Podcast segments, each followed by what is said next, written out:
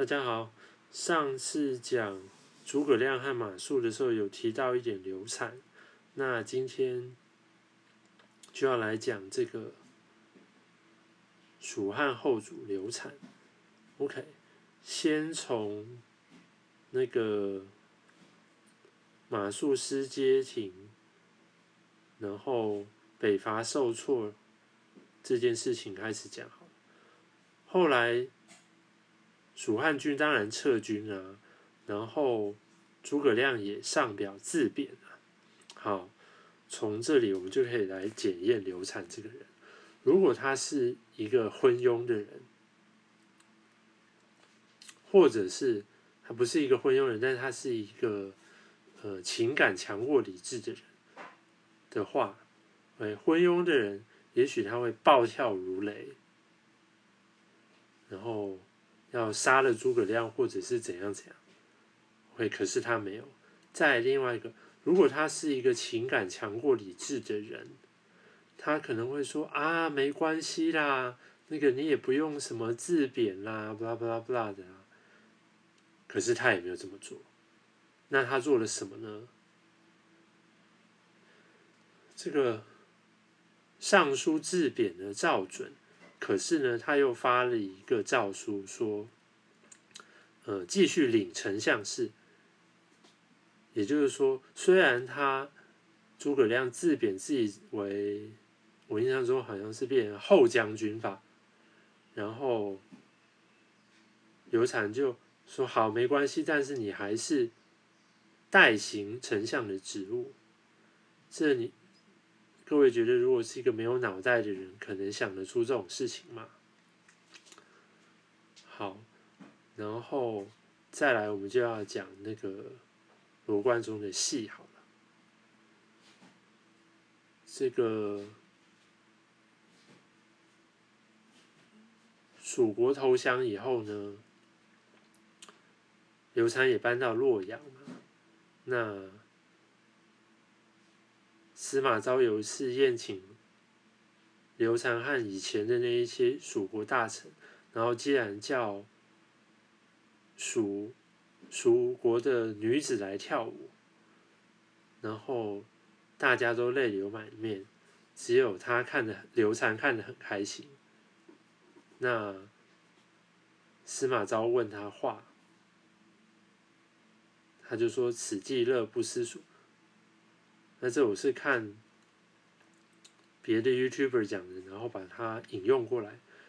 那他有些评论呢，我也有一些我的想法。好啦，从这里啊，另外一个观点一样，刚才讲的，如果他是一个脑袋有问题的人，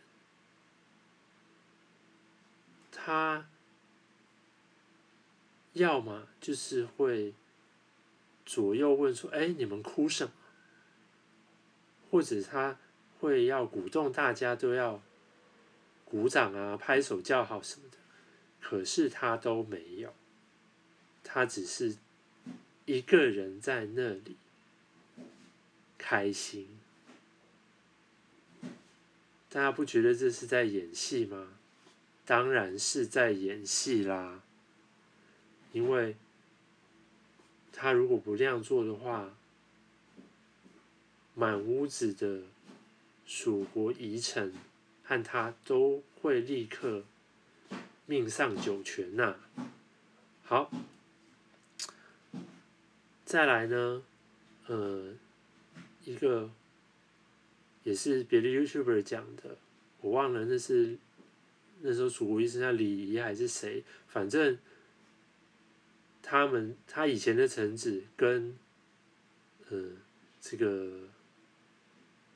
晋王司马昭那时候还是魏国嘛，说这个刘禅其实呢可以比肩齐桓公，那大家就知道，如果他是个昏庸无能的人，国都灭了，这个旧臣怎么还会给他这种评价呢？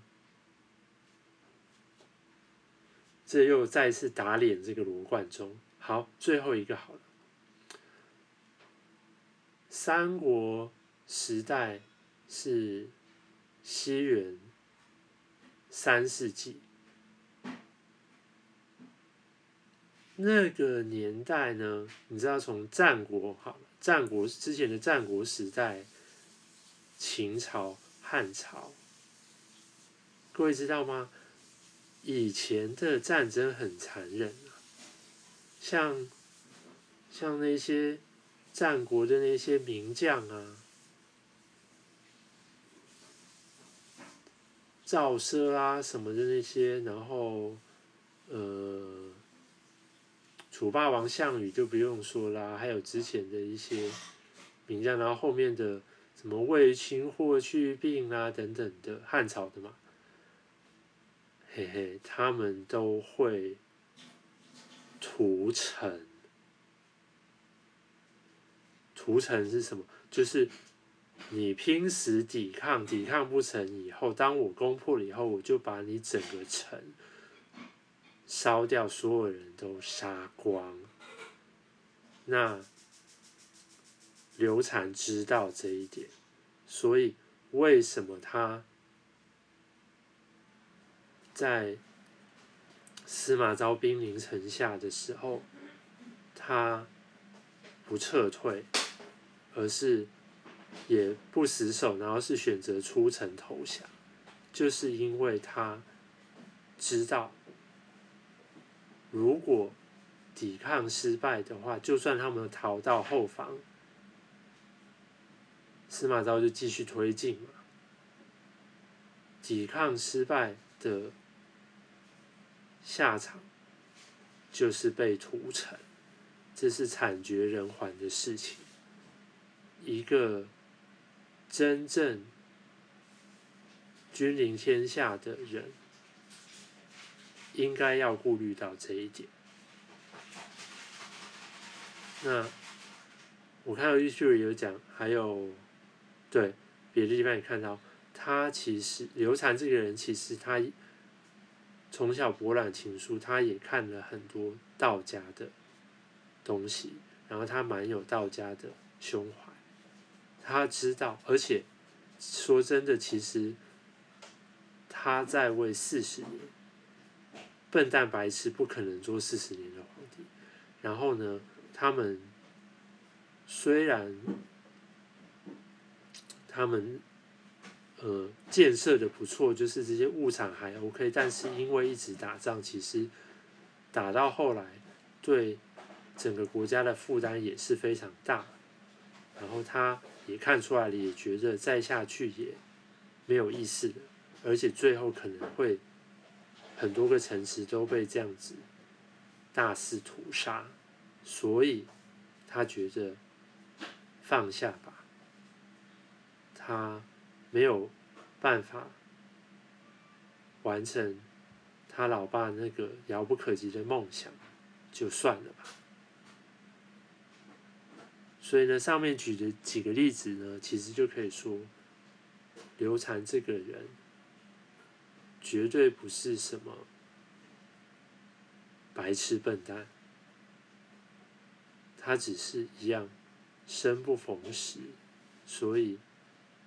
他只能选择以这种方式来结束他的政治生命吧。其实也不算完全结束了。后来他被封安乐公，还是有一些零星的作用。那总而言之，就是悲剧人物吧。那今天就这样子。那下次再想想看还有什么。历史人物可以评论的。